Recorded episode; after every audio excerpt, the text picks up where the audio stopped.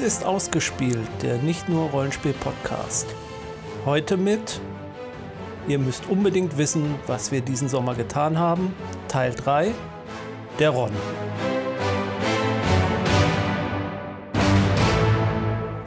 Und das bin ich. Hallo. Hallo Ron. Danke.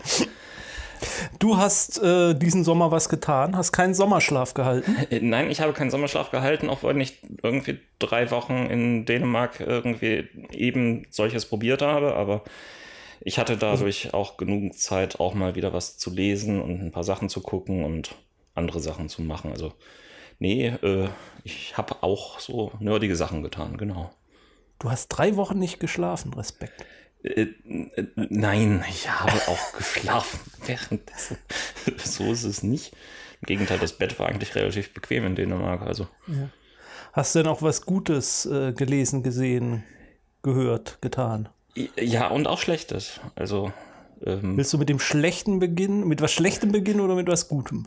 Ich glaube, ich fange es, ich, ich, ich, ich probiere es einfach mal so ein bisschen nach äh, Kategorien. Ja. Also ich, ich fange erstmal mit den Sachen an, die ich irgendwie gelesen habe, die ich erwähnenswert finde. Ähm, zum einen habe ich Ready Player One gelesen. Ich habe keine Ahnung, ob du das schon kennst. Also ich habe es nie gelesen, aber ich weiß ungefähr, worum es geht. Ich habe mich immer von den sehr unterschiedlichen Kritiken bisher abhalten lassen. Ich bin mir gespannt, was du dazu sagst. Ich probiere ganz kurz ein bisschen auszuholen, worum es geht. Es geht um eine Zukunftsvision, äh, in der mal wieder alles irgendwie ganz, ganz schlecht ist, aber in der ein genialer Erfinder die sogenannte Oasis sich ausgedacht hat. Das ist eine große virtuelle Realität, in der, ähm, weil er eben so ein seltsam genialer, nerdiger Erfinder war, alles ähm, in die 80er Jahre unserer Realität quasi getüncht ist. Das heißt, es simuliert einfach alles, was man aus den 80er Jahren kennt. Seien es, es irgendwelche Pac-Man-Spiele oder irgendwelche Filme und so weiter und so fort. Und ähm, er hat halt in dieser großen virtuellen Realität ähm, die Oasis ähm, ein Easter Egg versteckt, einen ähm, zu findenden Schatz, der ähm, die Kontrolle über die Oasis nach seinem Tod testamentalisch vermacht ist. Und es gibt eine ganze Menge sogenannter Jäger, die sich da auf den Weg machen, eben gerade dieses Easter Egg zu finden. Und in Ready Player One lesen wir halt die Geschichte eines dieser Jäger, der tatsächlich ähm, dann auch als erster Mal eine Spur entdeckt und dann in ein, ja, in eine Schatzjagd gegen die bösen Konzernleute, die natürlich auch gerne die Oasis-Kontrolle an sich reißen möchten. Liest sich meiner Meinung nach irgendwie sehr, sehr flott weg. Ist äh, nicht das niveauvollste Buch mit den gedankenprovozierendsten Geschichten, aber durch diese ganzen 80er Jahre Hommages bringt es einfach Spaß. Es ist einfach sehr, sehr schön gemacht und ich bin auch sehr gespannt auf die Verfilmung, die dort ja nächstes Jahr von Steven Spielberg in unsere Kinos kommen wird. Mhm. Das ist von, von Ernest Klein, das Buch, ne? Ja, genau. Mhm. Äh, ja. Und äh, in welchem Jahr spielt das? Ich weißt weiß es nicht ungefähr? ganz auswendig. 2020, 2030, irgendwas so ja. um den Dreh müsste das sein. Ja. ja ich wollte nur wegen, wegen der äh, Geschichte mit den 80er Jahren halt, äh, dass das muss ja von jemandem dann von diesem Millionär, Milliardär erschaffen worden sein, der muss ja irgendeinen Bezug zu den 80ern quasi gehabt haben. Genau, das war halt so seine Jugend, wo er aufgewachsen mhm. ist. Und das mhm. ist halt, ja. ähm, wenn man selbst einen gewissen Bezug zu den 80ern hat, ähm, bringt das einfach Spaß an der Stelle, denn man mhm. mhm. findet halt vieles wieder. Er wiederholt sich nachher irgendwann so ein bisschen ähm, in den ähm, Story-Strukturen und so weiter, probiert sich dann irgendwann mal wieder was Neues aus, aber es aber auch nicht so, so interessant ist. Aber ähm, wie gesagt, es ist ein schöner, schnell weglesbarer Roman. Ähm, mhm. Ich habe es nicht bereut. Ja. ja, ich muss wirklich zugeben, ich habe es, ich hab, es war auf meiner zu lesen Liste und mhm. ist da aber immer weiter nach unten gewandert, weil ich dann doch immer wieder auch sehr vernichtende Kritiken dazu gehört habe, aber auch gleichzeitig immer sehr viel Jubel, also sehr umstritten, würde ich mal einfach sagen. Ja, kann ich vollkommen nachvollziehen. Ähm, Gerade wer halt nicht so diesen verklärten Bezug zu den 80ern hat, wird mhm. da nicht so viel Freude dran finden, denn die Story ist halt relativ einfach. Ja. Also es, es gibt nicht so die ganz großen Überraschungen oder sonst was oder äh, die großen Gedankenprovozierer oder so etwas. Mhm. Mhm. Ähm, aber ja, äh, ja, ich hatte meinen Spaß dran und da ist ja nichts verkehrt dran. Genau. Ebenfalls habe ich äh, ein Buch von John Scalzi wieder gelesen. Ich bin ja ein, so ein kleiner Fan von John Scalzis Büchern. Mhm. Und zwar um, ähm, The Collapsing Empire, The ja. Interdependency Number One. Also, ähm, also Buch 1 quasi davon. Und das ist ähm, Scalzis neues, neue Space Opera äh, mit einem ganz neuen Universum und so weiter. Ja, ganz kurz geschildert, es gibt äh, halt, ähm, äh, die Menschen ähm, haben die Erde verlassen und jetzt äh, mehrere andere Planeten bevölkert, haben aber das Problem, dass es eigentlich kein schneller als Lichtantrieb und so weiter gibt, sondern ähm, sie haben stattdessen eine, eine, ein natürliches Phänomen entdeckt, das sie The Flow nennen, also den Fluss. Und äh, durch diesen Fluss kann man halt äh, von einer Welt zur nächsten reisen. Es gibt irgendwelche Knotenpunkte und so weiter und so fort. Und das Dilemma ist, dass äh, anscheinend dieser Fluss irgendwie droht zu kollabieren. Und dadurch ähm, kommt halt Bewegung in die ganze Geschichte. Das richtig Interessante ist, dass er das Staatsgebilde, ähm, diese sogenannte Interdependency, ähm, auf einer sehr, sehr theoretischen Geschichte gebaut hat, ähm, von der ich keine wirkliche richtige praktische Geschichte, also vielleicht noch so ein bisschen aus dem Kommunismus vielleicht ähm, ableiten kann, nämlich ähm, es gibt Handelsmonopole, die fe fest vergeben sind. Also Familie A äh, und Handelshaus A hat halt das Monopol auf Weizen. Ein anderes Handelshaus hat das äh, Monopol auf Rotwein und so weiter und so fort. Mhm. Äh, sie dürfen halt auch keine anderen Handelsmonopole dazu kaufen oder weiter expandieren. Sie dürfen nur in ihrem Bereich ähm, weiter das Monopol ausbauen. Und äh, dadurch ist halt diese sogenannte Interdependency, diese in diese äh, Interabhängigkeitsgeschichte ähm, entstanden. Natürlich baut er darauf eine super spannende äh, Geschichte auf, die ja vor allen Dingen mit in Handelsintrigen und so weiter spielt. Und ähm, letztendlich muss ein Wissenschaftler, eine Kapitänin eines Handelsschiffes ähm, und die äh, äh, Imperatorin oder Emperox, wie sie hier heißt, der Interdependency gemeinsam gegen Intrigen, Machenschaften und so weiter antreten. Mhm. Ich finde die Idee sehr, sehr spannend. Ähm, hab ein bisschen so das Problem gehabt, dass er vieles, das, was er äh, dort reinbringt und geschrieben hat, schon irgendwo aus anderen Büchern recycelt. Er hat halt irgendwie so ein bisschen die Tendenz dazu, dass er immer ähm, die starken Frauencharaktere hat. Er hat äh, immer den nerdigen äh, männlichen Charakter drin äh, wiederholt sich dann. Es ist nichts gegen diese Archetypen zu sagen. Also es ist halt irgendwie, es, hat mich nicht so sehr gereizt wie andere von seinen Büchern. Und es hört natürlich irgendwo äh, quasi mitten in der Geschichte auf, äh, denn es wird ja noch Fortsetzungsromane geben. Mhm. Muss ich zugeben, äh, diese Idee dieses, äh, von dieser Interdependency, ähm, das hatte ich zumal zusammen mit Roland, haben wir mal ein Rollenspielprojekt gemacht. Aha. Und da hatten wir uns auch so eine menschliche äh, Zivilisation ausgedacht, ähm, die von so einer künstlichen Interdependency zusammengehalten wird, indem man halt jedem Planeten nur den Anbau oder die Industrie von einem Bereich äh, erlaubt, ja. um so dafür zu sorgen, dass die äh, Länder zusammenbleiben, äh, äh, nicht die Länder, dass die, äh, dass die Kolonien sich nicht frei sagen von der Erde, mhm. sondern immer eine von der anderen angewiesen ist. Ja, das ist so ein bisschen die Idee, die er auch da drin hat. Da hat er uns gestohlen, die Sau. Offensichtlich. Ja. Ähm, ja ähm, Nein, aber ich glaube, du hast tatsächlich recht. Ich glaube, dass, äh, ähm, wenn ich das richtig in Erinnerung habe, waren wir da auch aus Zeiten des äh, Kolonialismus drauf gekommen, dass eben gerade große Empire äh, dann festgelegt haben, wie das British Empire dann festgelegt haben für ihre Kolonien, ihr dürft nur das und das anbauen und nur das und das machen und äh, alles andere müsst ihr von uns einführen, damit sie eben abhängig waren von ihnen und sich eben nicht freisagen konnten. Mhm. Aber äh, war es nicht auch irgendwie so ein bisschen in, in, in dem Kommunismus verankert, dass es halt irgendwie quasi äh, nur einzelne Firmen gab, die das machen durften, aber keine Konkurrenten machbar äh, waren? Naja gut, im Kommunismus gibt es natürlich, ja. also ich bin kein Kommunismus-Experte. Ja, ich auch äh, nicht. Wobei dieses Rollenspielprojekt, das wir hatten, Sowjet hieß.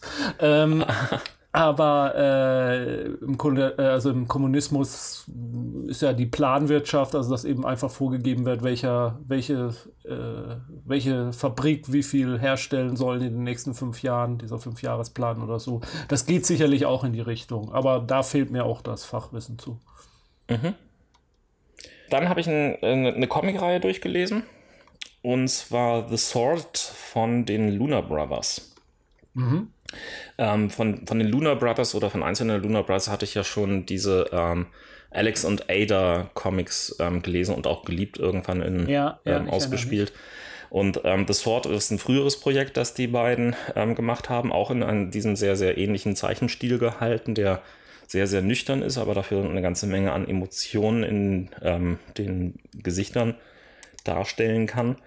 Und in The Sword geht es darum, dass ähm, Dara Brighton, eine querschnittsgelähmte College-Studentin, ähm, eigentlich äh, ein ganz normales Familienleben führt, als ähm, plötzlich ähm, drei Fremde ähm, äh, auftauchen und ähm, von ihrem Vater ein legendäres Schwert zurückfordern, das der ihnen offensichtlich gestohlen hat.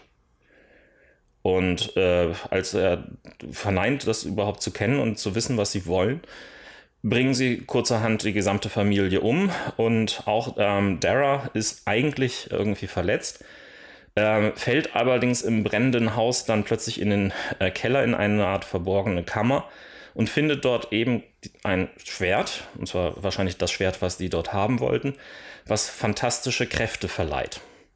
Dadurch wird, werden nicht nur ihre aktuellen Wunden geheilt, ähm, sondern auch mal eben ihre Querschnittslähmung. Und ja, jetzt äh, kann sie plötzlich riesengroße Sprünge machen und andere Sachen.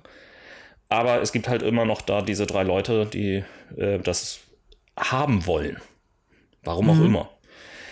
Und ähm, was ihr Vater wohl damit zu tun hat und warum er das verborgen gehalten hat und nie ihr in die Hand gegeben hat, denn ich meine, immerhin war seine Tochter querschnittsgelähmt und hätte sie ja jederzeit damit heilen können. Das sind halt starke Antreiber, die ähm, dort in dieser mehrteiligen Comic-Reihe äh, ja, sich weiter durchdeklinieren. Mhm. Und ähm, das Ganze reicht anscheinend sogar bis in die griechische Antike zurück und so weiter und so fort oder sogar noch weiter. Wie viele Ausgaben hat das? Ähm, irgendwas in den 20er müsste das sein. Mhm. Ist aber abgeschlossen dann? Oder? Es ist abgeschlossen. Es äh, ja. endet. Ähm, es, es, es, endet. endet. ja, okay. Und ähm, ich habe es wirklich ähm, verschlungen als Comic. Ähm, es ist toll erzählt. Es schafft auch einige Wendungen, die ich nicht erwartet hätte. Und ähm, ja, es schafft halt äh, wirklich eine sehr, sehr starke Frauenfigur, die eigentlich eher unabsichtlich dort irgendwie reingerät, zu zeichnen und ähm, den gesamten Mythos drumherum aufzubauen. Also eine sehr schöne Geschichte. Mhm, Kann ich okay. nur empfehlen. Äh, ebenfalls äh, als Comic äh, gelesen, allerdings ist es noch nicht abgeschlossen. Und ich glaube, das hatte Sandra schon mal irgendwie angeliebt oder so ist äh, Paper Girls von Brian ja. Kai Vaughan. Mhm, genau. Ja, ich äh, fand die ersten ähm, Bände davon richtig, richtig genial. Es hat unheimlich Spaß gebracht, gerade halt auch wegen den 80er Jahren plus Zeitreisen plus irgendwelchen Geschichten und so weiter. Ja, die 80er Jahre ziehen sich jetzt schon durch, ne? ja, ja das, das stimmt. Das ist so, so, so ein Trend, nicht erst seit Stranger Things vom letzten Jahr oder so. Wobei, ähm, da würde ich quasi tatsächlich so ein bisschen die Parallele ziehen, ne? Also Stranger Thing und ja. Piper Girl. Das ja. so ein Ticken in die gleiche Nische schlägt das schon. Ähm, auf jeden Fall. Das, ja. das kann ich nur unterstreichen. Mein Problem ist, ähm, dass ich mittlerweile bei Paper Girls irgendwie so ein bisschen ein Gefühl habe wie bei Lost. Ähm, das heißt, sie bauen immer mehr komische Sachen auf, werfen neue Mysteries auf, lösen wenig auf. Und ich habe so ein bisschen das Gefühl, dass sie sich verzetteln. Mhm. Also noch ist es ja nicht abgeschlossen und so weiter. Aber äh, ich, meine Motivation ist ein bisschen weniger geworden, als sie noch am Anfang war. Mhm. Ja, also ich, ich, ich kenne drei Reihen von Brian K1 mhm. und ähm, welche? Also Saga, ja. y, y mhm. und ähm, jetzt Paper Girl. Und von den dreien würde ich Paper Girl als die schwächste ansehen. Mm, ja, ja. Aber nichtsdestotrotz hat mir das immer noch gefallen. Also, aber äh, wenn ich jetzt, eine, mhm. wenn ich jetzt jemand was von von dem Autoren empfehlen sollte, sollte, dann würde ich eher Saga oder Y The Last Man äh, nennen, glaube ich. Mhm. Ja, Why the Last Man liegt bei mir immer noch irgendwie auf dem zu lesen Stapel. Da hatte ich mir irgendwann auch mal letztens irgendwie komplett über Comixology angeschafft. Das ist ja auch abgeschlossen. Ja, genau. Äh, während das Saga das nicht ist. Und, äh, aber Saga hält mich auch seit seit ich das irgendwann mal angefangen habe, äh, immer noch bei der Stange. Das ist eine von mhm. derzeit drei Serien, die ich überhaupt bei Comics Solgen nur abonniert habe. Also. Ja, also ich lese die Sammelbände von Saga ja. und mir geht es eigentlich regelmäßig dann so, wenn der neueste Sammelband erscheint, äh, dass ich alle anderen vorher nochmal wieder lese. Oh. Weil ich es einfach so wunderschön finde. Also ich habe, glaube ja. ich, die Reihe jetzt schon zwei oder dreimal neu gelesen. Ist eine tolle Space Opera und so weiter. Mhm. Ja, das war das, was ich hier irgendwie an Lesematerial drin habe in meiner Liste. Mhm. Was hast du getan, wenn du nicht gelesen hast? ich habe äh, Film und Fernsehen genossen. Ähm, also äh, vor allen Dingen auch Filme auf meinem Fernseher oder im Kino und so weiter. Ähm, wo, wobei ich jetzt bei den Filmen ähm, ja seit diesem Jahr angefangen habe, Letterbox zu verwenden. Das ist ähm, so ein neuseeländisches ähm, soziales Netzwerk, was halt nur für Filmenthusiasten zum Bewerten von Filmen und ähm, Pflegen von Watchlists und ähnlichen angelegt worden ist. Mhm. Und ähm, äh, über das ich äh, quasi äh, seit Anfang des Jahres ähm, alle Spielfilme, die ich sehe, probiere zu bewerten und ähm, zu verewigen, was ich davon kurz gehalten habe in ein, zwei Sätzen das Tolle an diesem Service ist, dass man sich halt auch mit anderen vernetzt und eine ganze Menge an äh, zusätzlichen Input kriegt, was man noch irgendwie gucken könnte. Mhm. Ich weiß nicht, eigentlich, eigentlich ist es gar nicht so toll, denn dadurch ist meine Watchlist wieder ins unerträglich große gewachsen. Aber ähm, auf der anderen Seite habe ich dadurch ähm, jetzt ein paar Filme nachgeholt ähm, äh, und ähm, den meines Erachtens besten Film, den ich mir jetzt irgendwie im Dänemark-Urlaub ähm, angeguckt habe, ist Whiplash. Mhm. Äh, in Whiplash geht es um einen äh, ja, äh, Schlagzeugstudenten äh, an einem renommierten Musik-College ähm, in ähm, den USA. Und äh, der wird ähm, gespielt von Miles, Miles Teller, heißt er, glaube ich ähm, der an den sehr gestrengen, aber ähm, die Leute ans Limit ähm, und damit eigentlich irgendwie zu sehr viel besseren Leistungen bringenden ähm, Musiklehrer und Dirigenten ähm, gebracht wird, der von J.K. Simmons gespielt wird. Und ähm, das ist so, dass irgendwann auch das Blut fließt vor lauter Verausgabung, ähm, die er dort ähm, mit den ähm, von Blasen versehenen Perkussionsstöckern haltenden äh, Händen ähm, kommt. Und ähm, es ist ein unglaublich in, äh, intensiver Film. Ähm, schwer zu beschreiben und äh, ich äh, bin froh danach gewesen, ähm, nie äh, so exzessiv ein Musikinstrument gelernt zu haben. Okay. Hast du denn eins gelernt überhaupt? Äh, ich ich, ich habe mal ein bisschen äh, Lagerfeuergitarre gelernt, ja. Ah ja. Und äh, ich glaube, ich kann das auch heute noch so ein bisschen. Ja, muss ja mal was einspielen für uns oder für unsere Hörer. Äh, dazu bräuchte ich erstmal wieder eine Gitarre. Verdammt. Genau. Aber ich habe Okay, noch, wir starten einen Kickstarter. ich habe noch ein Plektron in meinem ähm, Portemonnaie liegen seit Jahren. Falls dir irgendwann mal eine Gitarre zufällig über den Weg läuft, bist du bereit. Und für alle anderen Zwecke, zu denen man irgendwie noch ein Plektron gebrauchen kann, genau. Okay, das wollen wir jetzt nicht weiter vertiefen. Äh, ja, ähm, äh, dann habe ich beispielsweise Okja gesehen, ähm, dieser Film auf Netflix äh, mit äh, dem Riesenschwein, ähm, was äh, irgendwie gezüchtet und geschlachtet werden soll und äh, das ist ein wirklich atemberaubend, seltsam, skurriler Film, der irgendwie so in gewissen ähm, Aspekten an irgendeine Geschichte von Roald Dahl und so weiter erinnert. Ähm, ich, den fand ich auch sehr, sehr gelungen, den Film, ähm, auch wenn er mich nicht dazu bekehrt hat, irgendwie Vegetarier zu werden. Mhm.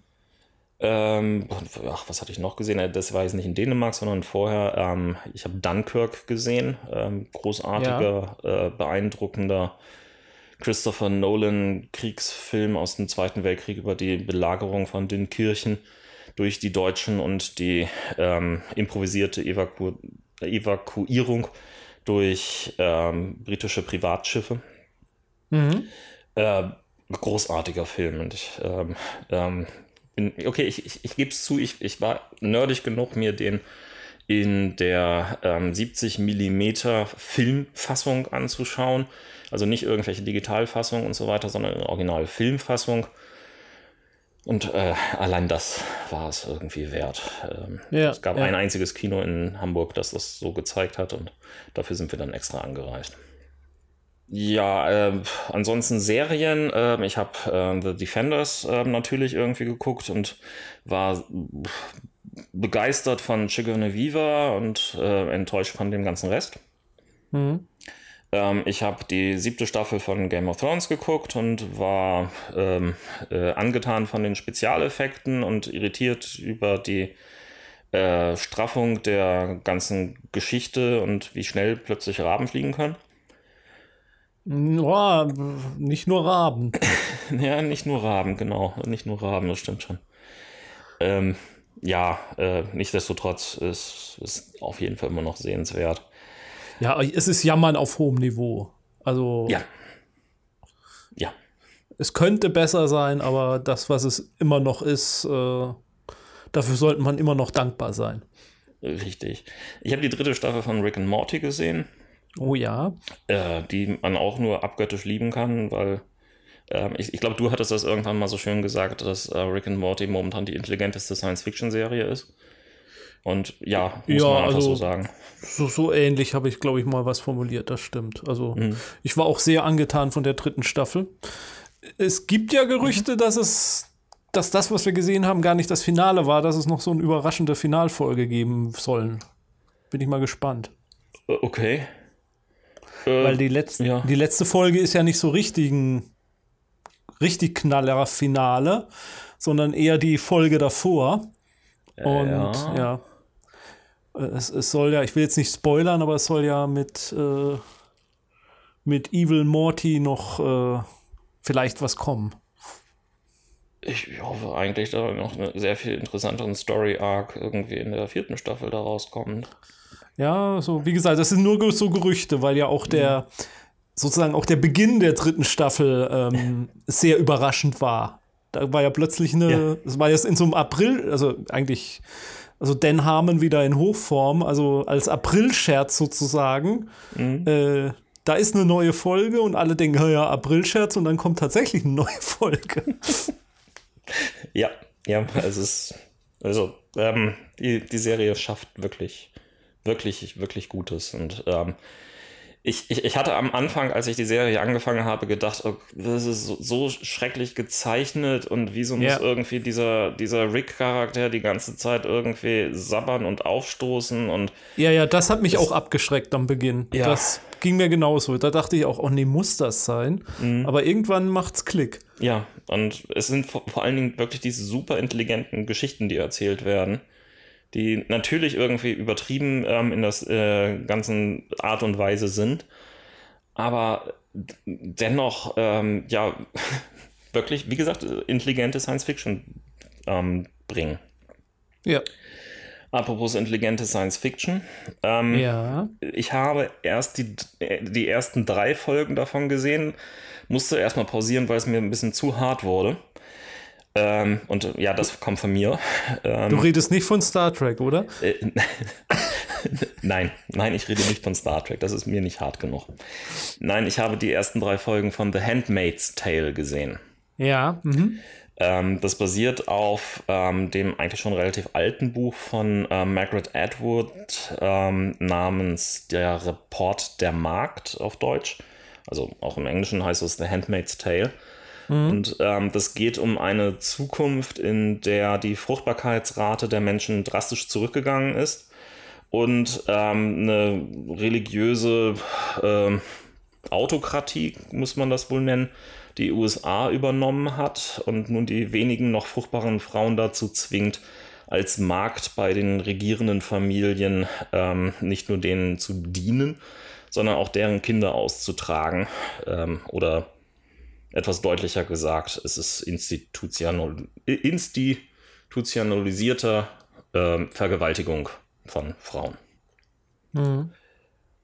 Und das ist wirklich, wirklich heftig und gleichzeitig großartig äh, umgesetzt. Also Ja. gleich von Anfang an ähm, merkt man, wie krass und gleichzeitig so weit entfernt von ähm, einer solchen Dystopie sind die USA vielleicht gar nicht. Allein das macht einen richtig, richtig zu schaffen. Ja, okay. Ja, äh, es wird auch letztendlich dieser, ja, auf den ersten Blick ähm, schleichender Verfall ähm, gezeigt, wie diese ähm, Dystopie dort entstanden ist. Und ähm, das ging wirklich, wirklich unter die Haut. Das Problem ist, ähm, The Handmaid's Tale, ähm, die zu Recht jetzt ja auch bei den Emmys relativ groß ausgezeichnet worden ist, äh, läuft hier in Deutschland tatsächlich nur exklusiv bei der Telekom. Ja, die Telekom kam auf die Idee, ähm, hey, wir machen mal einen eigenen Netflix-Service auf und äh, hat deswegen äh, drei Serien international eingekauft und ähm, bringt sie exklusiv in Deutschland und nur Telekom-Kunden können das überhaupt gucken. Ja, tolle Sache. Ja, wie man es nimmt. äh, ja, ähm, trotzdem, wenn ihr die Gelegenheit habt, ähm, The Handmaid's Tale, ähm, auch nach den drei Folgen kann ich wirklich schon sagen, ähm, es lohnt sich zu gucken. Ähm, ich brauche nur ähm, eine etwas andere Stimmung, um da weiter zu gucken, denn das ist äh, so, so, so ein bisschen wie, wie Sandra, glaube ich, zu The Leftovers gesagt hat. Äh, nichts, was man mal eben bei weggucken kann. Mhm. Ja, also für mich ist mh, klingt nicht wie was, was, was ich mag. Also ich bin, ich fühle mich da von sowas zu schnell angefasst. Also, Mhm. Ja, Ja. Kann, kann ich vollkommen verstehen. also ich bin da, was, so, was solche an Sachen angeht, bin ich ein echtes Weichei. Okay. Dann, dann habe ich noch ein bisschen was Seichtes zum Schluss. Mhm. Ähm, einfach, ich, mir fällt keine bessere Überleitung dazu ein. Ähm, und zwar, ähm, was ich ähm, sehr amüsiert geguckt habe, war eine kleine Interviewsendung, die auf ZDF Neo lief mit Michael Kessler namens Sitzheizung gibt's nicht. Ähm, wo er in, äh, innerhalb von sechs Folgen ähm, verschiedene Prominenten einfach mit unterschiedlichen ähm, Fahrzeugen, Autos, Wohnmobilen, ähm, äh, Knight Rider äh, Varianten, großen Riesenjeeps und anderen Sachen abgeholt hat und ähm, kurz zum Essen gefahren ist oder ein Picknick gemacht hat oder sonst was. Und die, diese Interviewsendung war zwar überraschend seicht, aber hat einfach Spaß gebracht. Ähm, Ja. Klingt ein bisschen wie diese Serie von Seinfeld, ne? Von Seinfeld? Ja, der hat, also Jerry Seinfeld aus Ja. Seinfeld, der hat ähm, eine YouTube-Reihe. Ach, wie heißt sie denn? Jedenfalls fährt er da auch mit Prominenten mit dem Auto durch die Gegend Oh. und trinkt mit denen, geht mit denen Kaffee trinken Ja. und holt sie halt jedes Mal mit einem anderen klassischen Fahrzeug, also ähm, Ah. ein Oldtimer oder ein Oldsmobil oder so irgendwas ab. Und äh, ich, ich komme jetzt nicht genau auf das. Hat irgendwas mit Kaffee und Driving und Seinfeld. Äh, Vielleicht, wenn man die Begriffe bei Google eingibt, dann findet man es. Äh, ich probiere es bei Gelegenheit mal aus. Jedenfalls war, war diese Sendung wirklich ähm, zwar super einfach, aber sehr sympathisch. Und ähm, ja, ähm, Michael Kessler ist ohnehin eigentlich meiner Meinung nach ein ähm, etwas unterschätzter, aber sehr, sehr guter ähm, Komiker, den wir haben. Ähm, und mhm. ich folge ihm und er folgt auch mir auf Twitter ähm, länger, als wir beide uns folgen. Tja. Mhm. Da siehst du Ach so. mal. Ja. Es heißt übrigens Comedians in Cars Getting Coffee. okay. Das macht natürlich Sinn. Ähm, und dann habe ich noch zwei YouTube-Kanäle, ähm, ähm, die ich irgendwie ähm, in letzter Zeit äh, so rauf und runter geguckt habe. Nachmacher. Wie Nachmacher? Ich fing ja meiner Folge mit YouTube-Kanälen an. Jetzt musst du auch gleich YouTube-Kanäle bringen. Alles gut, alles gut. Ich, ich, ich hatte schon, schon irgendwie äh, auf äh, meinem Blog auch schon ein paar YouTube-Kanäle vorher schon. Ach komm, du wusstest doch gar nicht, was YouTube ist, bevor du mir gefolgt bist. ja, genau. genau. Ähm, nein, ähm, zum, zum einen ähm, Geography Now. Ähm, das ist eine, ähm, äh, eine Sendung, in der ähm, relativ schnell und zügig und mit ähm, einem enormen Informationsschwall sämtliche Länder der Welt äh, vorgestellt werden.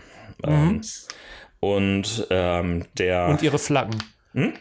Und ihre Flaggen. Ja, auch, auch ihre Flaggen in einer Extrasendung. ähm, es, es gibt tatsächlich noch irgendwie ähm, den Flag Friday dort ähm, in dem ähm, nochmal zusätzlich irgendwie die Flagge irgendwie erklärt wird, was was wie dort irgendwie bedeutet. Und in der irgendwelche Zusendungen, die ähm, der Host der Sendung ähm, äh, Paul, der von allen immer Barbie genannt wird, ähm, aufmacht. Mhm. Ähm, ist unheimlich einfach, amüsant, immer mal wieder irgendwie überraschend und er hat natürlich auch das Problem, dass er ähm, manchmal sich an Länder ranwagen muss, ähm, die ähm, durchaus ja etwas äh, äh, problematisch sein könnten. Ähm, also mhm. die, die Israel-Folge beispielsweise, da musste er dann halt äh, irgendwie schnell hin und her ähm, wandeln zwischen den unterschiedlichsten Aussagen, was ist denn nun mit Palästina und so weiter. Aber ähm, ja, er schafft es auch irgendwie zu jedem Land ähm, ähm, eine gewisse politische Situation zu erklären. Er schafft es, ähm, äh, vor, er stellt jeweils vor, was sind so die größten ähm, Freunde dieses Landes. Und er schafft einfach ähm, in einem rasanten Tempo aberzählige Fakten irgendwie aufzuzählen. Und äh, naja, ich, äh, ich mag es irgendwie. Ich weiß auch nicht wieso, aber mir geht es nicht allein so. Und er hat mittlerweile irgendwas um die 676.000 Abonnenten. Also ich glaube, ich bin da in guter Gesellschaft. Macht er das anhand der äh, geografischen Karte oder? Nein, er macht das anhand des Alphabets. Des englischen ja. Alphabets der Länder. Namen. Nee, das meinte ich jetzt nicht. Also das YouTube-Video an sich, also ist da dann die Karte eingeblendet des Landes und dann erzählt er was dazu? Oder wie äh, ist da, das da sind, sind nicht nur die Karten eingeblendet, sondern ähm, auch eine ganze Menge weitere äh, Fotos aus irgendwelchen Creative Commons oder anderen Lizenzen, mhm. ähm, die, mhm. ähm, die, er aufgetrieben hat. Ähm, äh, gewisse Anekdoten, ähm, die er äh, bringen kann. Von Zeit zu Zeit bringt er auch eigene Reisevideos rein. Ah, ja, okay. Ähm, die, äh, er, hat irgendwie so ähm, den die komische Tendenz, ähm, dass sein Lieblingsland, auf, ähm, in das er reisen wollen wo wollte, die ganze Zeit, mittlerweile wurde es ihm erfüllt von einem Reiseveranstalter, Grönland war. Ähm, und äh, hat, also es ist sehr amüsant. Mhm. Ich frage nur, weil im ersten Moment hat es mich ein bisschen an eine Reihe auf Arte erinnert. Ähm, Ach, mit, mit offenen, offenen Karten, Karten. Ja. Äh, ja, nee, das ist, das ist eine ganz andere Sache. Ähm, okay, okay. Ähm, mit offenen Karten, das, das, das geht ja vor allen Dingen irgendwie äh, um geopolitischen Analysen und so weiter. Es ja, ja, genau. Sehr viel, sehr viel seriöser und weniger ähm, spaßig gemacht. Mhm. Also ähm, mhm. auch äh, das, was äh, Barbie dort in Geography Now irgendwie runterbringt, ist, ist, ist durchaus irgendwie ähm, fundiert und seriös und ähm, mhm. auch die ganzen Quellen sind nachher irgendwie zum Schluss zusammengefasst. Das meiste stammt dann so aus diesem CIA World Factbook ähm, und so weiter. Mhm, mh. Also äh, es ist äh, schon eine ganze Menge, was er unterbringen kann. Äh, zumal er auch relativ selbst ein ähm, ziemliches Gemisch an ähm, unterschiedlichen Nationalitäten ist, aus denen ähm, er sich zusammensetzt. Irgendwie, er lebt irgendwie in Kalifornien, aber ist irgendwie äh, zu einem Achtel Koreaner und äh, hat auch noch Italienisch, Französische und andere Vorfahren und naja. Okay. Ähm, und dann hätte ich noch ähm, Tom Scott, ähm, dessen Video-Channel jetzt auch schon fast eine Million Abonnenten ähm, trägt. Das, Tom Scott ist ein britischer Comedian, der ähm, Videos macht ähm, über Sachen, die man vielleicht nicht weiß. Das heißt, er bringt da immer mal entweder so historische Fakten rein, wie über nicht gedeckelte Schuldscheine, die schon irgendwie seit dem, glaube, 15. Jahrhundert zwischen den Niederlanden und mittlerweile der Harvard-Universität bestehen und ähm, jedes Jahr ähm, noch eine Schuld abzutragen ist von, ich glaube, irgendwas um die äh, 17 Euro oder so. Ähm, und die äh, einfach keine Frist gedeckelt bekommen haben. Ähm, mhm. Oder die Erklärung, warum ein dänisch oder was ein dänischer König namens Harald Blauzahn mit den heutigen Handys zu tun hat. Ähm, das weiß ich. Ja, ich weiß es auch. ähm, und dafür ist er aber ex extra nach, nach Jelling in Dänemark gereist und hat halt irgendwie an diesen historischen Stein ähm, das Video aufgezeichnet.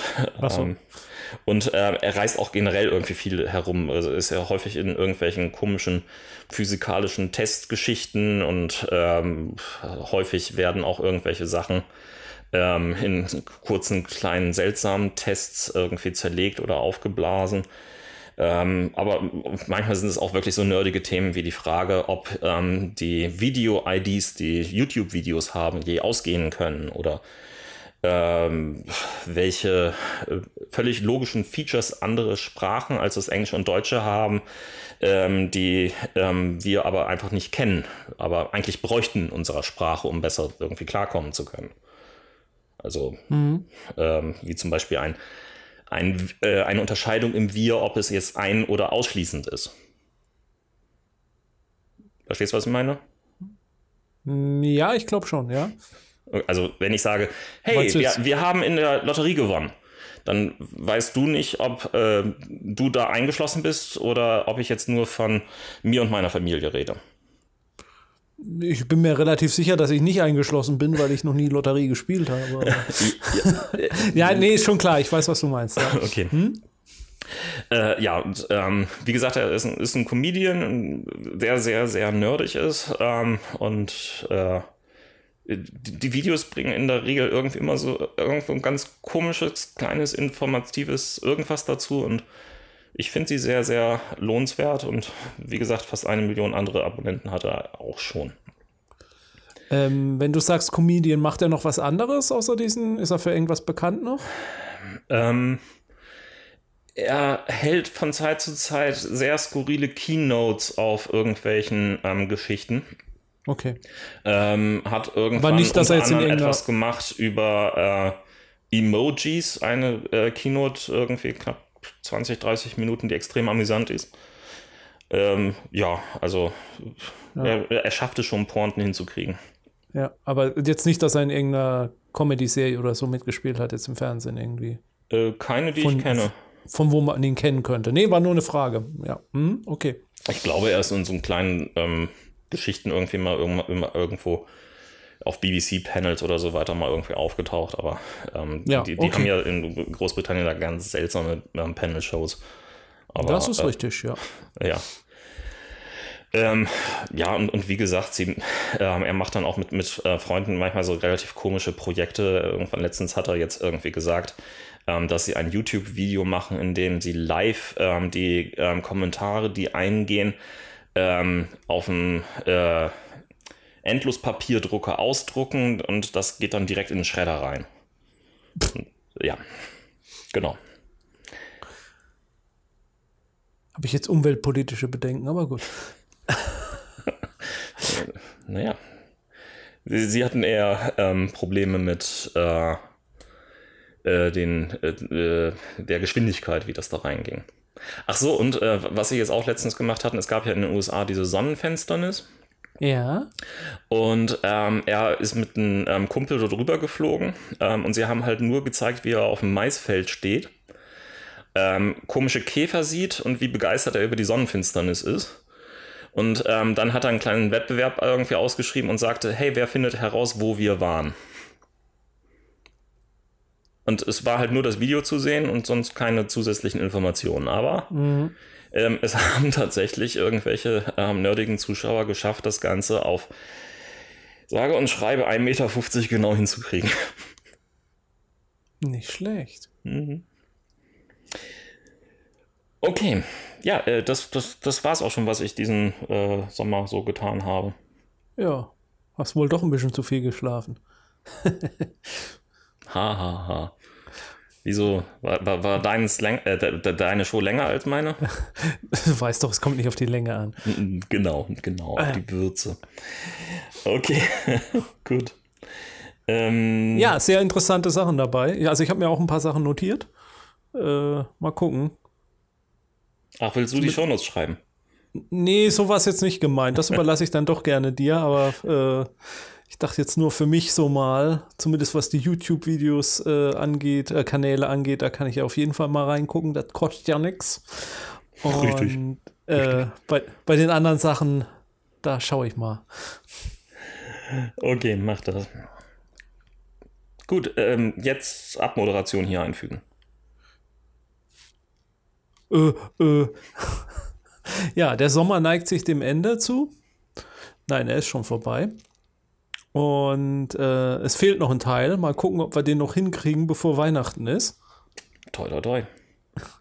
Aber ähm, bisher waren ja, glaube ich, schon jede Menge Sachen dabei, die unsere Hörer sich dann erstmal nachvollziehen können. Also und daher eilt es ja vielleicht auch gar nicht mit der Abschlussfolge dieser kleinen Reihe. Aber äh, wir, wir, werden sehen, wie schnell wir das alles noch hinbekommen. Äh, wir haben ja noch einiges äh, vor dieses Jahr. Oh ja, oh ja. Noch gibt's uns. Gut.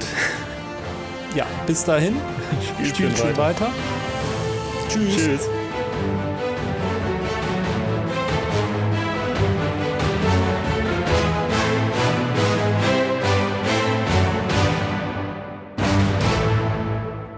Dieser Podcast ist Mitglied bei analogspieler.de, der Portalseite für alle Podcasts rund ums nicht elektronische Spielen.